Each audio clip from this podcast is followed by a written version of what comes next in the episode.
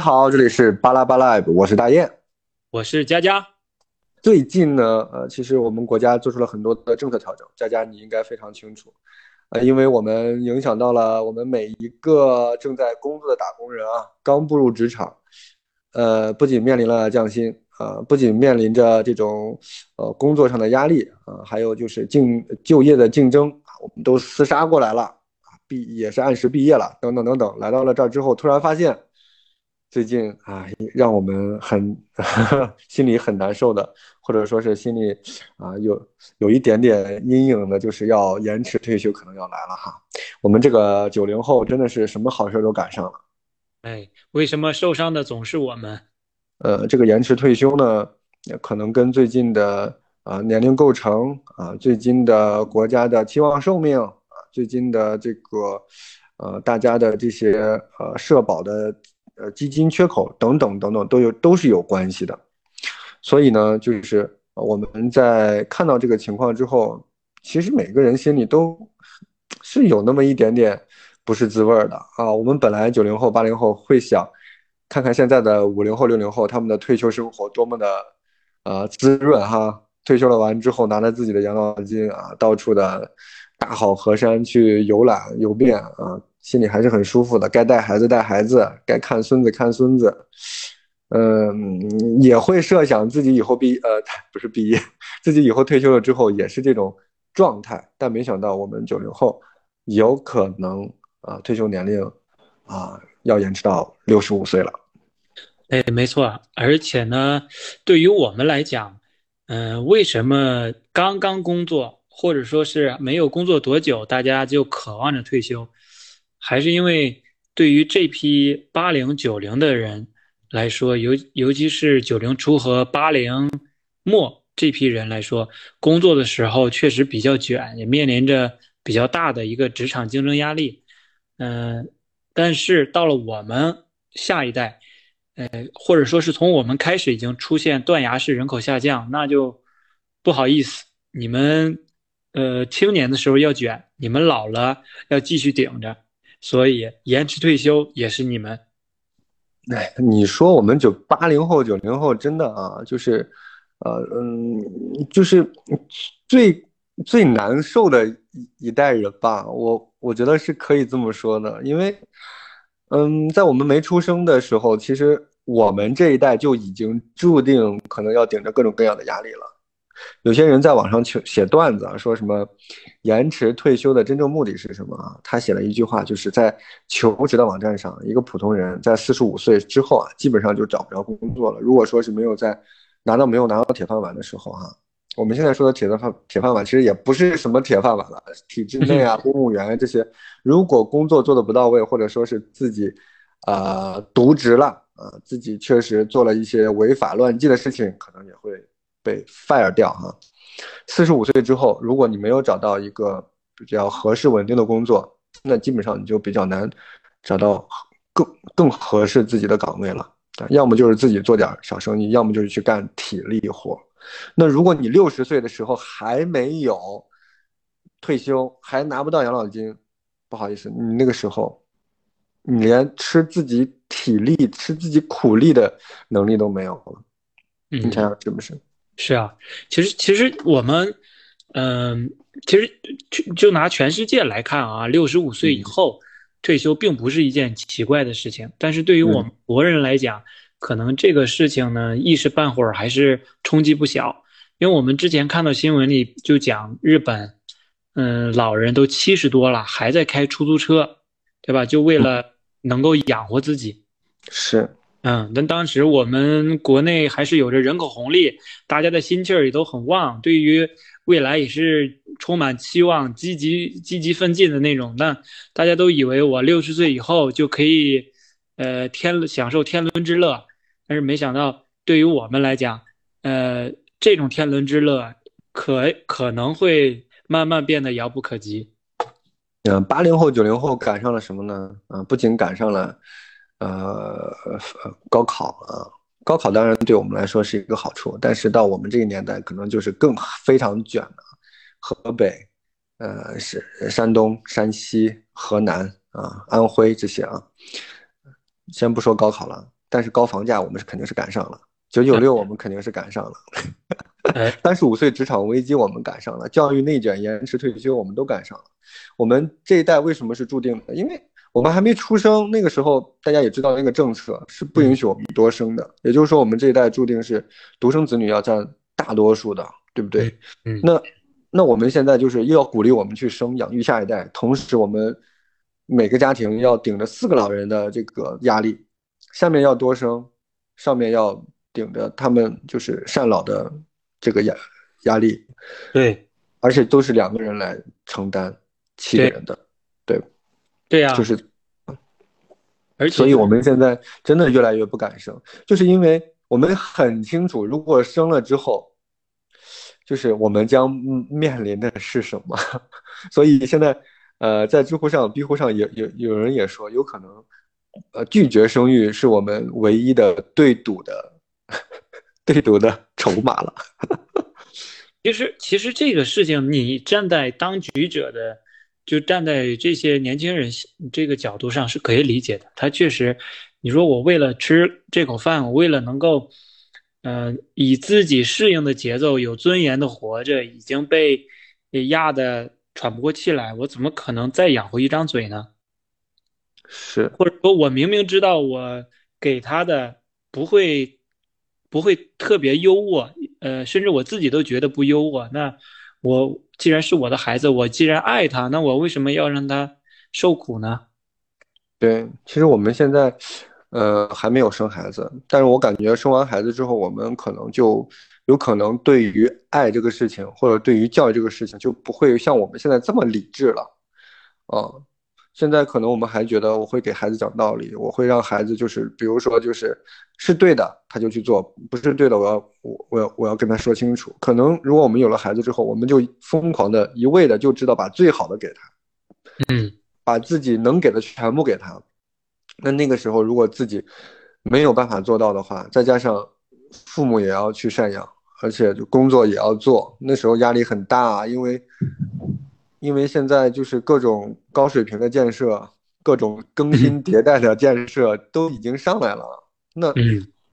他们就指望着年轻人去往上冲呢，他怎么可能不会给你那么多压力呢？肯定会给你的。那这个时候就是，呃，还是挺难的。中校啊，中校，啊，这些就是都是我们需要去面临去面临的问题。对对对，哎，我觉得有必要在这里跟嗯、呃大家是澄清一下，我们两个首先不是丁克，也不是不婚主义者，我们只是说站在这个人生的十字路口上，在面临着这种呃变动和职场的这种压力和生活的这种压力，我们觉得这些年轻人稍稍有些吃力了。嗯、不管是说延迟退休也好，还是说鼓励三胎也好，其实对于我们来讲，呃，也许我们目光比较短浅，对于我们来讲，目前来说这两件事并不能谈得上是乐事，也不更不能谈得上是喜事。是，当然我们也不是说要鼓吹大家生或不生，对吧？而且我们也不是说，就是说，呃，丁克就怎么样，因为每个人有自己的选择，只是在当下，我们现在就是刚毕业，刚找到工作，呃，可能就是马上也要组建自己的家庭的时候，就在此时此刻，我们状态就是这个样子的，而且每天就是有这种新闻在爆出来，可能再加上，嗯，我们也有自己的想法啊，想想做一些事情。那在这个时候呢，这个状态，嗯，我们就想通过声音的方式跟大家来交流跟沟通。可能对对，可能在在座的，就是手机前的您也会有这样的困惑，或者是已经想通了，可以真的是可以给我们留言，因为我们除了这个生孩子的问题，肯定还有房贷的问题，对不对？你延迟退休了，是不是就意味着你以后可能你贷款的时时限也会也会被拉长？以你现在是三十五年房贷，对吧？三十年房贷，那你六十五岁了，你可能就是要贷款三十五年。没错等你，六十岁的时候，如果你失业了，不好意思，你房贷房贷还没还完，你没有一个稳定的工作，你那个时候你怎么去还房贷呢？是啊，你像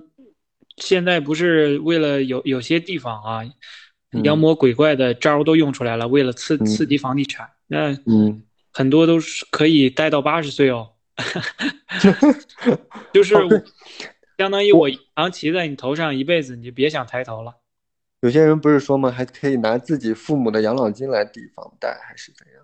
是啊，嗯，所以说这个就人血馒头啊！对啊，就很很匪夷所思，就会嗯让大家，嗯，或者说真正没有被这个房子杀疯眼的这些人们，好好的要想一想这个东西到底意味着什么，这个房子，这个房贷到底对于现在的你、你我来说，到底值不值得，或者说它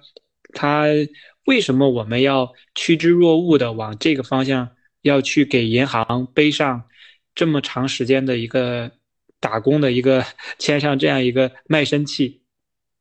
哎，佳佳，你谈到房子了，我不知道你最近有没有对房子有些看法，因为我知道你最近可能一直在看房子，哎你可能，马上就有资格了。但是我最近也在考虑这个房子的问题，就是我们可能可能每个中国人啊，对房子的执念太重了。但是你现在就是理性客观的来看一看啊，一个房子能给我们带来什么，就是它有什么样的属性，我们得我们，然后这些属性能不能被拆分，或者说这些属性能不能通过其他途径来解决？如果嗯可以的话，我们是不是没有必要花买房子这么大的代价来解决？你看啊，我嗯我我，首先我们第一步来来拆分房子的属性。房子第一，居住属性，对吧？我有个房子，我可以住进去。第二，我们现在国家里面房子里面是不是有一些就是呃叫做什么呃学位房、学区房？那它有就是学位的价值，或者叫教育资源的价值嗯啊，有教育的属性，教育的属性啊，居住的属性啊。第三，在大城市里面啊，包括新一线、包括一线、包括省会二三线城市，房子肯定也有一个投资的属性。我们想让它去增值，尤其是在大城市提升的更加的淋漓尽致啊，涨的涨了百分之五十、百分之百都有可能。那它有投资的属性。嗯，那第四还有什么属性？还有社会属性，它不仅仅是一个房子，它更是一个嗯符号，嗯，嗯也是我们中国人传统价值观里的那种社会地位的一种代表。哎，那你你就是说第四是社会属性，也就是这个社会属性，其实你指的是一种虚荣心。呃，不能说是虚荣心吧，应该说是，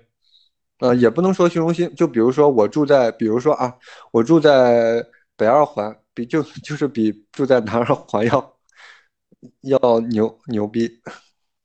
呃，这个是都是有房一族一族的比较。那嗯假如说你是有房的人和没房的人比的话，那肯定，嗯，大部分这个分会大部分被削减。嗯对会觉得啊，有房他是成功的，没房嗯他是失败的，嗯，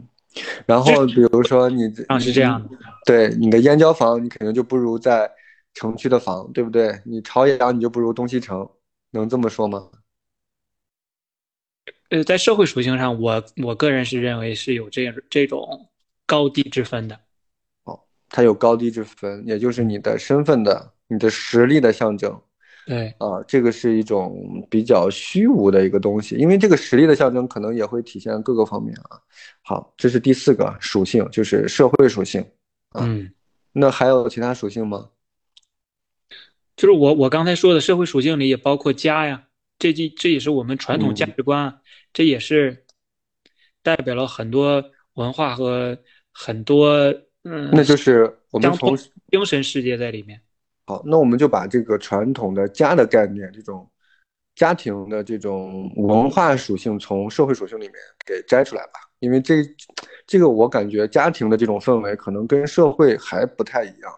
嗯嗯，一个是内在的家庭，一个是外在的社会，可以吧？嗯好，嗯有居住属性啊，第二个有教育属性啊，第三个是什么来着？投资属性啊，第四个社会属性，第五个家庭属性，好吧？家庭属性跟社会属性，比如说家庭属性，我可能感感觉可能跟两个人的关系啊，可能跟家庭的幸福感啊，这这可能都是息息相关的吧啊。如果你两个人觉得住在住在呃东西城的老破小里面，都比住在朝阳的大平层里面舒服的多。那有可能这个就是，呃，这就是社会的这个属性在影响你啊。那我们一个一个来，一个一个来看啊。第一个就是居住属性，居住属性，我感觉目前你可以通过租房完完全全可以取代居住属性，有一部分可以取代，但是。呃，稳定的居住属性不一定能取代，因为说实话，我们国内的租市场不是特别的完善，嗯，尤其是对租客的保护不是特别的完善，嗯嗯，我们每每听到被恶意涨租、被恶意驱赶的这些呃事情的时候，那你肯定会犹豫。假如。孩子我有了家庭以后还遇到这种事情，那可能造成的。影响就影响就会很大啊，就是有种漂泊感。对，所以说现在就慢慢的衍生出来了很多的第三方租赁平台，比如说某如啊，对吧？嗯。比如说某公寓啊，等等等等，它可能会可以给你一个，呃，不是那么呃短期的一个长期的一个一个保障吧。比如说进来三五年、五六年可以是应该是没有问题的。嗯，那你的这个长期稳定的居住属性，在深圳这边，哎，有一个就很好的解决方案，叫做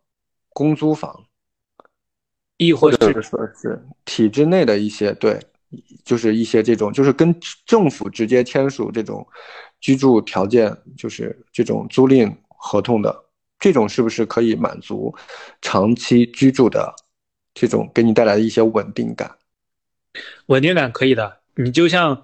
呃，其实也跟各各位朋友说一下，我跟大雁，我们呢都已经申请到了深圳市的一个，呃，政府的公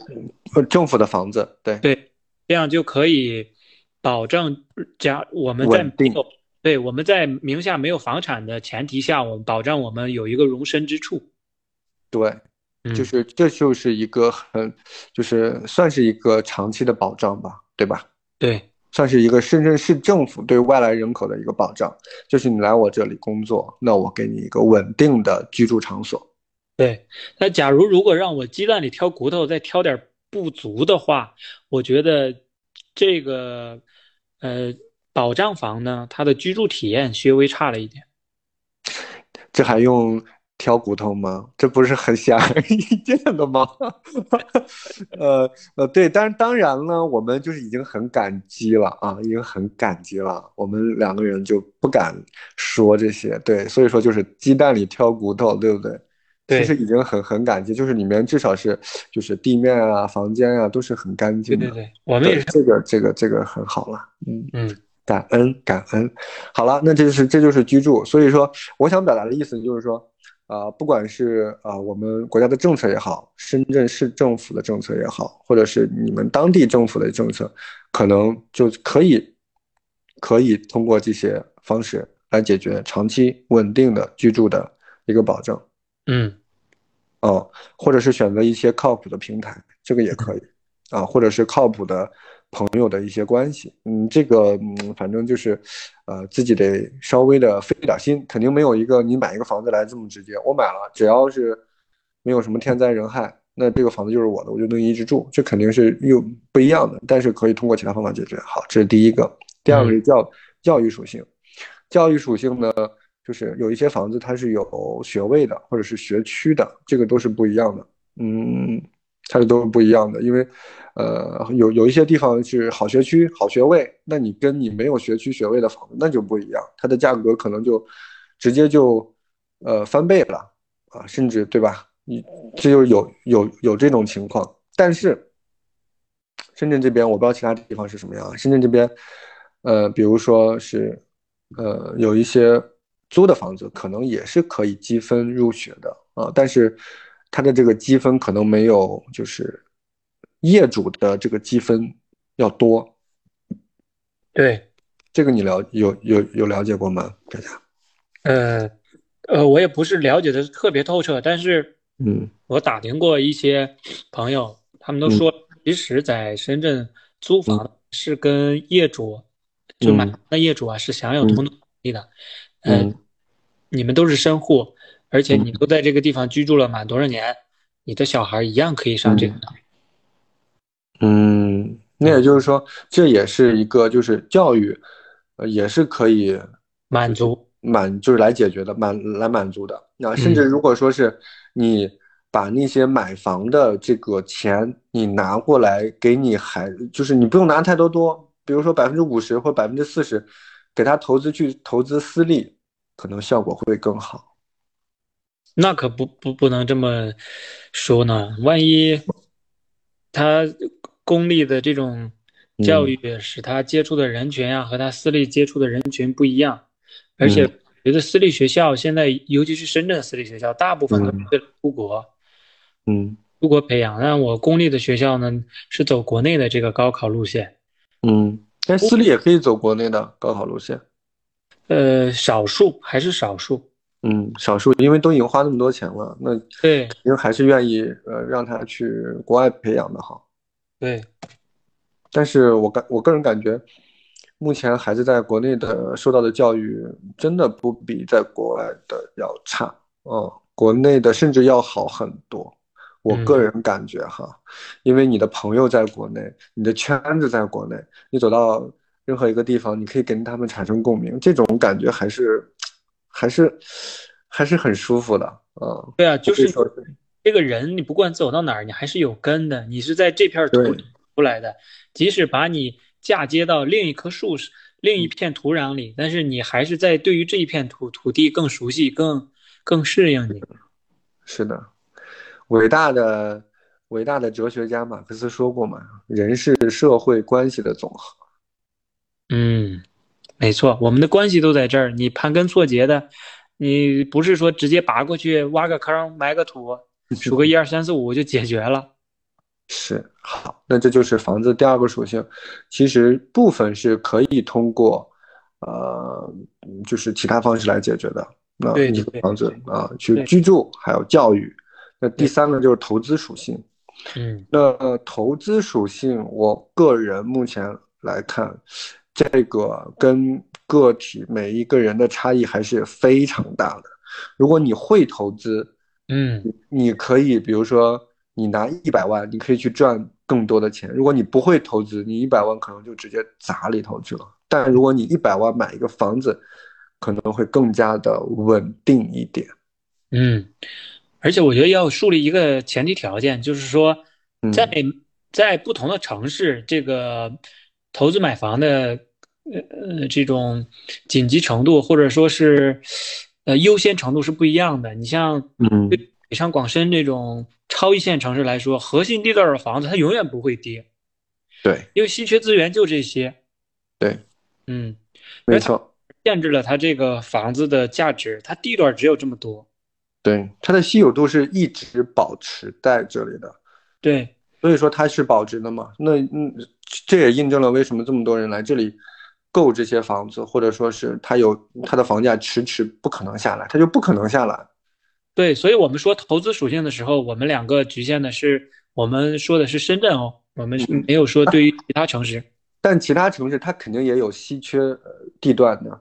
也有。比如说，对每任何一个城市，它绝对有一些稀缺地段，比如说它的呃公园啊，对吧？它的教育啊。呃，它的医疗啊，它的社区啊，等等等等。现在我感觉，像这种社区的构建真的非常的关键啊。如果一个好的社区，它的医疗、它的教育，呃，都非常跟得上的话，包括它的这个体育馆啊、散步啊等等等等，它会给当地的这个该社区居民带来非常非常高的这个幸福的体验。嗯，对。其实我们选城市、选大城市的目的，也是想选。呃，社区其实城市之间也就也好比就是不同社区的之间比较。一线城市呢，它就好比这个设施比较完善的一个社区，比较完整，或者说是可及性比较高的社区。我们的小一点的城市呢，可能就是资源没有那么充足，可及性就稍微差一点。哎，我在这里，呃，有两个点。第一个点呢，我想夸一下深圳，就是它的社区建的就非常好。我个人感觉哈，有某一个社区我真的是很喜欢，就是某林社区，某林社区，哎，真好，就是，啊，这边有非常大的农批市场啊，那边有非常美丽宜人的风景区啊，呃，供你去呃溜达啊，去散步、去锻炼、去徒步都可以。有体育馆，然后有学校，然后呃有那个马路、有地铁等等等大大路啊什么的，我个人感觉很舒服。不仅是这个社区啊，呃，深圳呃更好的地方就是它其实每一个社区在构建的时候，它都有考虑到。比如说我现在住在这里，就是很偏，但是呢，它周边社区非常完善，就是该有体育场的有体育场，然后该有菜市场的有菜市场，然后呃还有一些小的呃这个 shopping mall，你可以去呃去买就是衣服啊这些，你不需要非得跑到福田去啊，你还可以就是有城中村的那些小苍蝇馆子啊，美食特别多啊，物物美价廉，呃，它在。我感觉深圳在每一个社区构建的时候，他都有考虑到这些啊，体育馆什么的配套都能跟得上。嗯，所以说这个这个城市它就是提前有规划，有规划啊，你能感觉到有规划。但是小城市呢也有小城市的好，就是我们本就是也是呃前一段时间回家之后也发现，哎，小城市虽然虽然可能规划没有那么完善啊，但是。呃，现在就是街道啊，各个方面都非常的整洁，哎，也都开始建建起来了。其实幸福指数也是非常高的啊，它可能没有那么那么的呃先进，但是干什么事儿也都比较便利吧。嗯嗯。而且而且这种大城市和小城市的生活感觉完全是不一样的。对，虽然很便捷很舒适，但是你卷呢，大家节奏快呀。每天匆匆忙忙、忙忙碌碌，也许天上的云很漂亮，但是你就是没有时间停下来抬头看一看。但是家乡，呃，我就生活的很平静啊，我的节奏就很适宜适宜。我我可以走在这儿坐一坐，走在那儿停一停，我心情就很愉悦。对，没错，这就是，嗯嗯，这就是我们在大小城市的一个体验吧。目前来说的体验，可能随着我们以后的。工作年限啊，随着我们的阅历、资历啊、年龄的增长，啊，嗯，可能感受会更深一点啊，这种感受吧，嗯，好，这个就是房子的第三个价值，就是投资属性。那第四个呢，跟第五个我们可以合在一起说，第四个是社会，第五是家庭，就是房子给我们带来的这种、这种、这种体验吧，这种感觉。因为，嗯，这个可能跟我们的文化还是息息相关的，我们就是这种家庭式的。啊，还是想要这种，嗯，就是像老婆孩子热炕头啊，儿孙绕膝啊，每次过年过节的时候，在大家团团圆圆的在一起，在自己家里面，嗯，包个饺子是吧？嗯，这是还是很幸福的一件事情。嗯，但我感觉就是，目前来说，对于还没有房子的我们来说，嗯，可能还。谈不上，比如说啊，在深圳的华侨城住，跟在深圳的盐田住，可能啊这种差距，我们现在觉得有个房子就行。呃，对，在哪里都可以。对对对对对，在哪里上车都可以，我们不挑，不挑。这个价值可能对我们来说还比较遥远。但是，你你刚才说的第五点，我觉得非常关键，就是这种幸福感。这个幸福感可能跟嗯。跟自己的观念有关系，跟居住的体验有关系，跟自己的家庭构成有关系。比如说，有些人就喜欢自己一个人独处，那有些人呢，呃，喜欢跟自己的呃女朋友啊，跟自己的父母哎在一起。这种，嗯，只要他们能窝在一起，那我我不管是三十、四十还是一十，嗯，大家在一起就很开心。那这种，我我个人感觉也很好。就比如说香港，不是有很多。子孙同堂嘛，对不对？就睡在一个小屋子里，但是他们可能嗯，家庭也非常的其乐融融吧，嗯。但是香港那种生活，嗯，还还跟咱们这种不太一样。香港呢是没有办法，社会生活成本更高，比我们在深圳这个购代价更大，可能更遥不可及。对于年轻人来说，你就像我不可能说做白日梦，我说我。没爬过山，我第二天就可以爬上珠穆朗玛峰登顶。这个对于香港青年人、年轻人来说，买香港的房现在已经是类似于登顶珠穆朗玛峰那样遥不可及了。但是对于内地的青年来说，大家努努力，咬咬牙，还是可以上车的。也许我可以上到很远，我可以去到光明，我去到平山，但好歹我是可以上上车，我有一个呃自己的这实实在在的买到手的房子。对，嗯，这也是佳佳，我就想跟你讨论的地方，就是你看啊，如果说我们刚刚。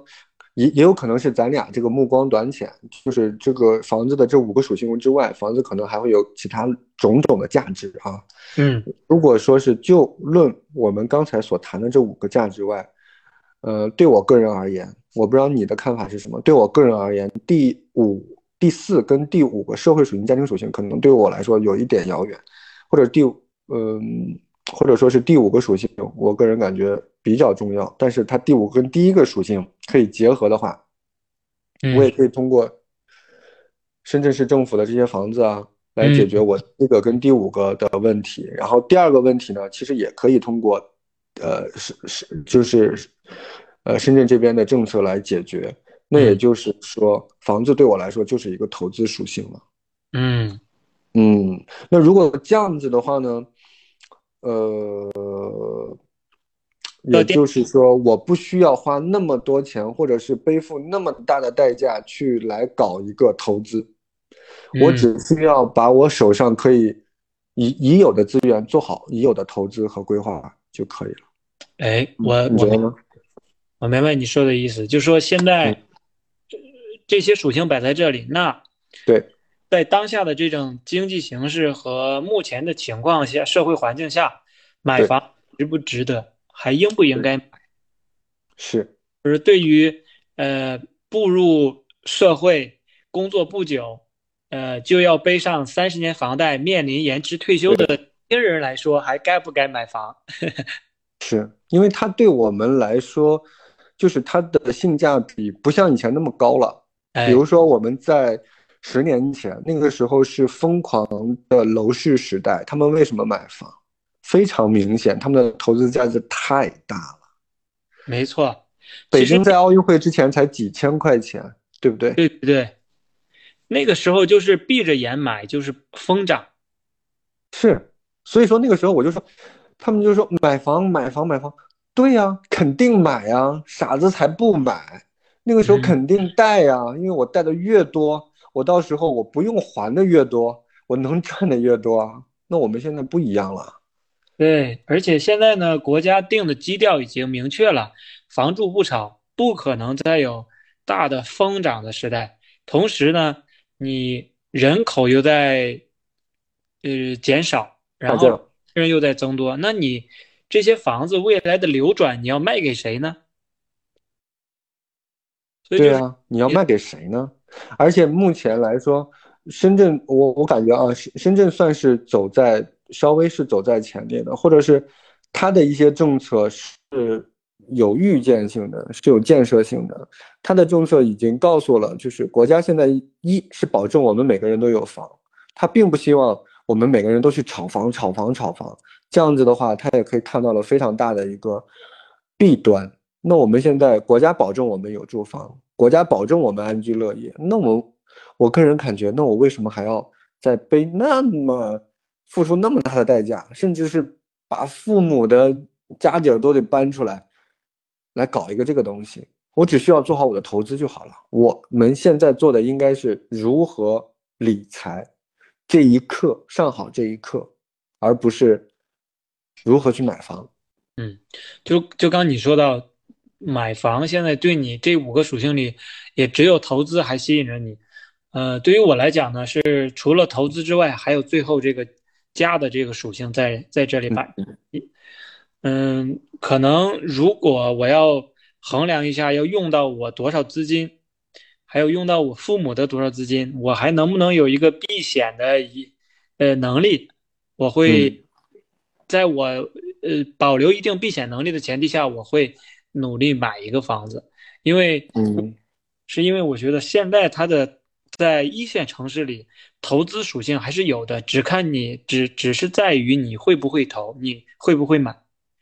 嗯，另外一个就是和呃长久以来形成的价值观吧。呃，在个人印象里，还是觉得，哎呀，有一个安稳落脚的地方，心里就会觉得很踏实。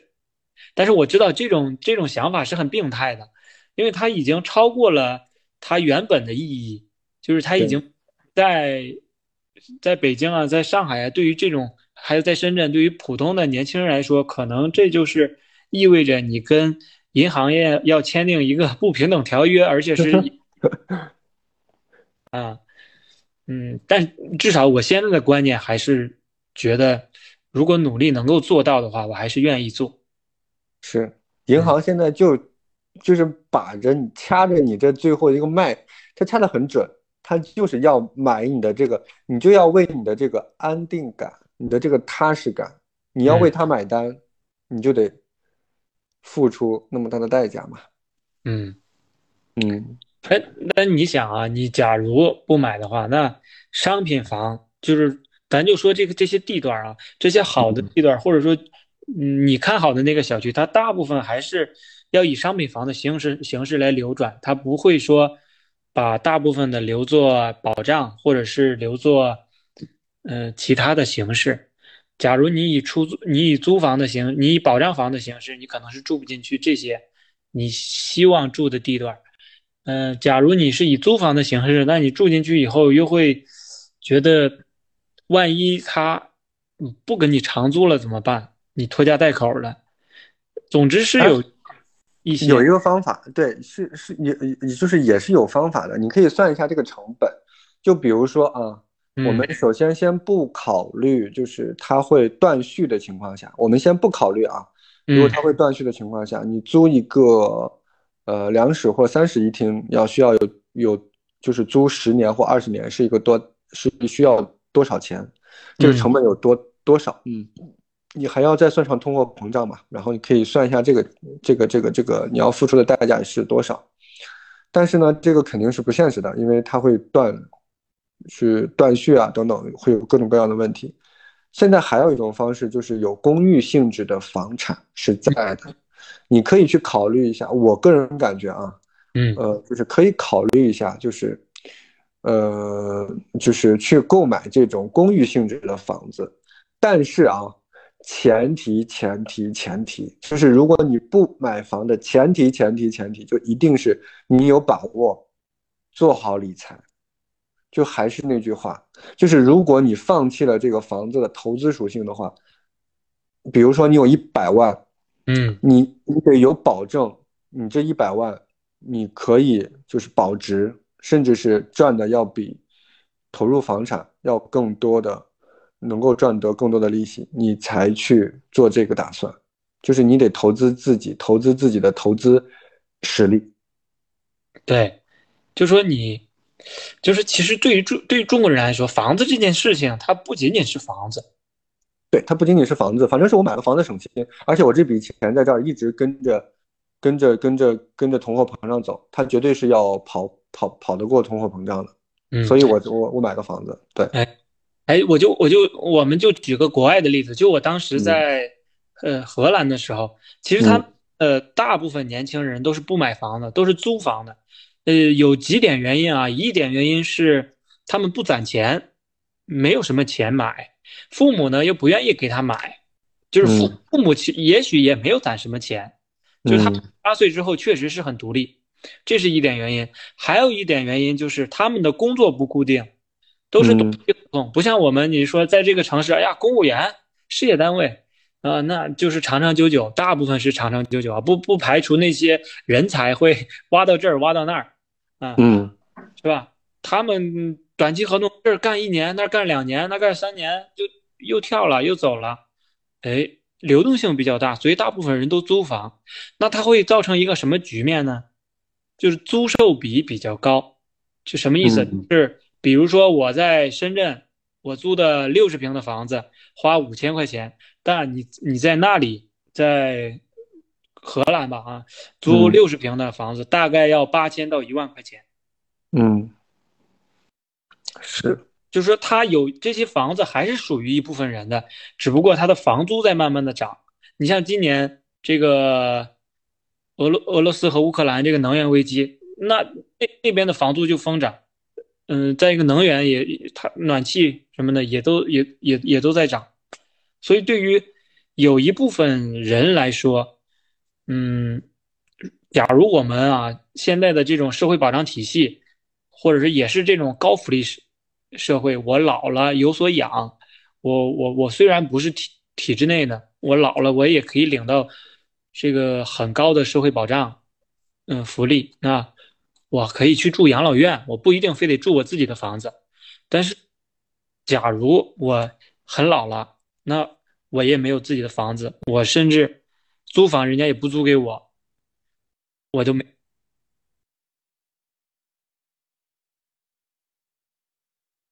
如果你很老了，又丧失了劳动能力，你那个时候如果说即便有自己的房子，你你在里头干嘛？死死在里头吗？嗯，以后你可以有子女、有朋友，或者是请护师来照顾你。但是你等你真的那时候都居无定所的时候，你哪有钱再再去请护士啊？再再再去请这个照顾你的人员？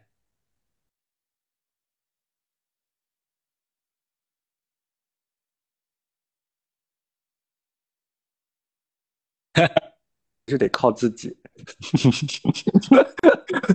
你想我那么老了，如果说是，比如说我即便有孩子，那孩子可以分很多种啊。要万一孩子夭折怎么办？要万一孩子长大了之后不成器怎么办？要万一孩子长大了成器了，他并离我很远怎么办？要万一孩子长大了成器了，离我很远，又想照顾我，但是又力不从心怎么办？他找了一个不好的媳妇怎么？就是原因有很多，我感觉就是还是靠自己，就是。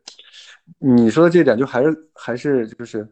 呃，激发我这一点，就是嗯，要嗯投，就是投资自己的实力，投资自己的技能，就是尽可能的让自己的养老有保障。嗯，就是要有说的那个意思，不是说对于个体来讲，我会遇到呃孩子不孝顺，什么什么媳妇儿这个怎么怎么样的。嗯嗯。我是说，对于大部分人来说，如果我们都是以呃，国外或者说很新潮的概念去理解房子这个事情的话，可能我们老的老的时候面对的情况会，对，你你确实是，嗯，对于我们来说是一个桎梏啊，在心里都是一个耿耿于怀、过不去的坎儿。每个人有可能稀里糊涂的我就买房了，父母就是呃人生这一步那一步我也没想清楚，或者是也没有想透彻这件事情这个行为，或者是以后你打算计划等等等等，嗯，随波逐流，当然在我们社会也是比比皆是，大家都是这样走过来的，是没有错的，嗯，但是也不代表比比皆是就是错啊，他也没有错，大家做什么事都没有错，都是非常 nice 的，呃，但是我跟大家讨论这一番，就还是让大想就是想激发大家。呃，去思考一下，呃，自己每做一件事情，尤其是人生大事，尤其是父母帮我们做的这些事情，它背后的逻辑，它背后的原因，好，我感觉想清楚会帮助我们，嗯，成长很多。嗯，对，其实我觉得我对于我们两个来说，为什么一直房子这个话题啊，还有退休这个话题绕不过去，就是。其实我们也是在思考，对于这些问题，我们也不是觉得自己想的就很透彻了，只能说我们把自己的这些想法来说出来，跟大家有个碰撞，或者是我们之间有个碰撞，看看是否能有新的启示或启发。对，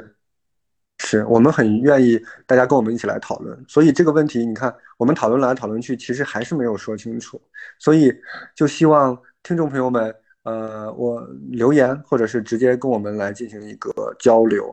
呃，希望这个困惑，一个是我们可以记录下来，第二个是跟大家可以来进行一个讨论。我相信在这种很多事情就是越变越清楚，大家越讨论越能想清楚自己当下应该干什么。对，哎，哎，我觉得我们给朋友们留一个问题吧，就是假如你现在有一百万，你会在深圳付首付买房吗？我们今天呢，就留给大家一个这个问题，欢迎大家跟我们啊留言、转发、评论啊都可以，我们非常期待听到大家的声音。